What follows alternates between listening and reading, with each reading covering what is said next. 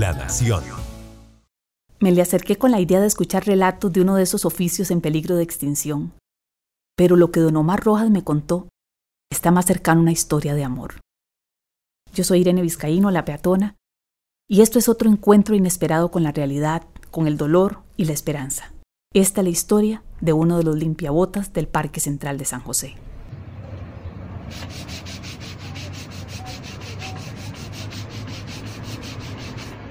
Don Omar dice que comenzó a trabajar hace unos 49 años ahí mismo, en el corazón capitalino, no muy lejos de su casa, en Colonia Kennedy. Por sus manos y cepillos, según cuenta, pasaron los zapatos de banqueros, abogados, artistas y deportistas.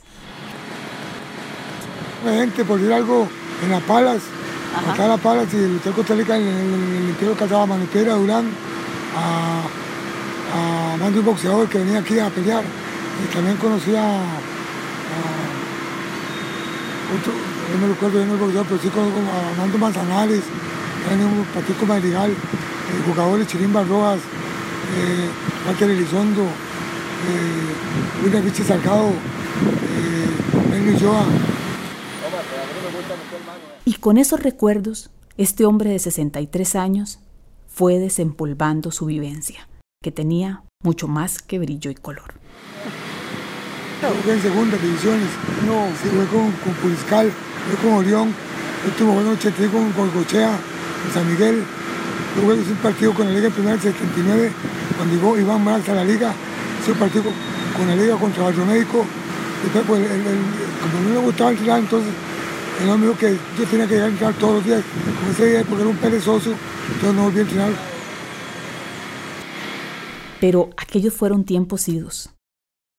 Dice él que se fue hundiendo en la pereza, en los vicios, la calle, hasta que tocó fondo.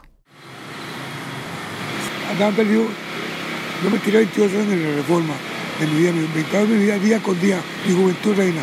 Y en vez de eso, luego, yo comento eso, la fue porque, hasta decía, en esa época, yo andaba perdido. Salió de prisión, pero para volver a las calles. A veces dormía en el Parque La Merced, a veces en el kiosco del Parque Central, o con suerte en un cuarto por el que le cobraban cinco mil colones la noche. Ahí se aseguraba un techo, pero nada más, ni agua ni luz, y por supuesto tampoco comida. En esas circunstancias es que lo sorprendió el amor.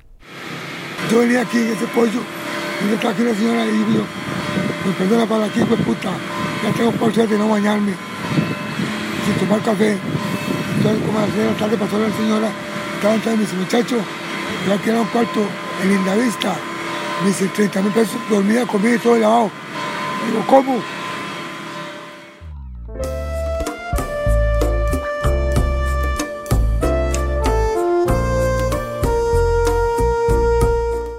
De eso ya ha pasado unos seis años. Aquella señora se convirtió en su pareja, en la persona que lo chinea como nunca nadie lo había hecho, según dice. Cree que Dios se le envió, aunque no entiende muy bien por qué. Lo cierto es que está muy agradecido. Que nada perdido en la vida. Yo tengo seis años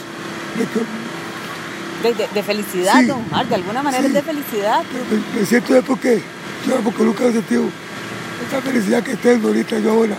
Sí, Dice don Omar que el amor lo cambió todo, lo cambió a él. Y de eso se da cuenta todo aquel que lo conoce, sobre todo su hermana y su hermano.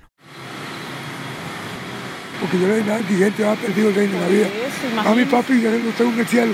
Y ella me decía, se me murieron, yo estando en el vicio. Y una hermanita mía también. Y ahora se me lo hermanito, ya tengo, mis dos hermanos son abogados. Dice, Omar, qué viene señora, ¿cómo le da con usted? Un, Ni- hermano abogado. Sí, ni que ni usted ni, ni mami ni papi lo sacaron del vicio. Pero Cuando él era casado, esa señora lo agarró usted, lo, lo- lo lavó de una manera como le un, un trapo dice, Ahora mira cómo usted se ve, Omar, limpiecito. Hoy queremos presentarle nuestro boletín El Explicador, donde encontrará las noticias fáciles de entender. Si desea recibir el boletín directamente en su correo electrónico, regístrese en esta dirección bit.ly slash boletinesln. De su familia, sin embargo, no habla mucho. Contó que tiene una hija fruto de un matrimonio cuando apenas tenía 19 años. Un hermano fallecido, su hermano el abogado, y la hermana que quedó con serias lesiones por el ataque de un desconocido. Ella dice que estaba sola y un, yo estaban como rompiendo el portón de la cochera. Entonces dice que ella salió y no vio nada. Entonces obviamente, pero hay una persona, ya tiene una cámara, le pasa un muchacho y viene y pasa y pasa. Entonces, y tiró algo y salió, entonces mi manía salió. Porque ella casa cuando salió, la echamos al lado. Yo pero no pude ver la casa. Está viva de milagro Sí, ella. Mira cómo tiene el cuerpo ella, la carita y todo. Siente que si no hubiera andado tan perdido en los vicios y la calle, hubiera podido cobrar venganza por aquel hecho. Pero hoy su vida es otra cosa. Y el amor es su motor de cada día. Yo ahora todos los días me baño, todos los días desayuno, todos los días tomo café, lo que hoy. Se levanta temprano para rezar el rosario con ella. Luego sale temprano desde Lindavista en la Unión de Cartago donde residen. Trata de llegar al parque a eso de las 6 y 30 de la mañana, pues dice que ahí tempranito es cuando van pasando sus clientes. Llega bien equipado, con betunes y cepillos. Tengo tres negros, tres cafés, uno para limpiar, uno para limpiar el betún, otro para quitar el polvo y otro para el brillo. Igual café y negro. Del fondo de la caja también saca un cepillito de dientes que me muestra. Dice que lo utiliza con clientes exigentes que piden limpiar bien donde se une el zapato y la suela, lo que él llama precisamente los dientes del calzado. Por cada servicio son mil colones. En un día bueno dice que llega a ser 15 mil. Mientras me muestra su equipo yo le alabo sus propios zapatos. Están bien limpiecitos. Que hay un limpiador sin zapatos, uno no es limpiador. Lo acaba de por cierto, sí. En medio de la entrevista se acerca otro personaje del parque a pedirle café. Ahora puede presumir de que siempre le mandan comidita y ahí lleva un sanguchito y café que puede compartir. Luego de la jornada, que acaba como a las 3 y 30 de la tarde, don Omar se encamina a su hogar en Lindavista, donde lo espera ella. Dice que lleva tortillitas con queso, tortillitas con natilla y a veces hasta una hamburguesa. Pero ahí no acaba. El sábado tiene, pero otra jornada. Ya su traje de limpiabotas y su equipo de cepillos y betunes se guarda para ponerse un chaleco de cuidacarros. Estaría en pie como a las 5 y 30 de la mañana para ir a cuidar ahí en la feria de Plaza González Víquez. De ahí llega a la casa con una bolsa llena de verduras. Lo cuenta con un orgullo porque ahora tiene razones para hacerlo. Hay una persona que lo valora y una persona que lo ama. Y ahí lo dejé, en el pollo del Parque Central esperando clientela, pero con el corazón henchido al escucharse contando su propia historia. Yo soy Irene Vizcaíno, la peatona, que para la próxima historia les prometo que los pongo a bailar. Carmen, se me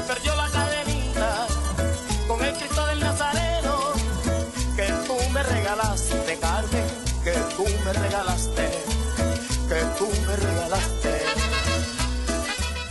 Si te gustó este podcast, compartilo con tus amigos y familiares. Puedes escuchar más episodios de La Peatona en nuestro canal de Podcast La Nación en Spotify, Apple Podcast, Google Podcast o en tu plataforma de podcast preferido.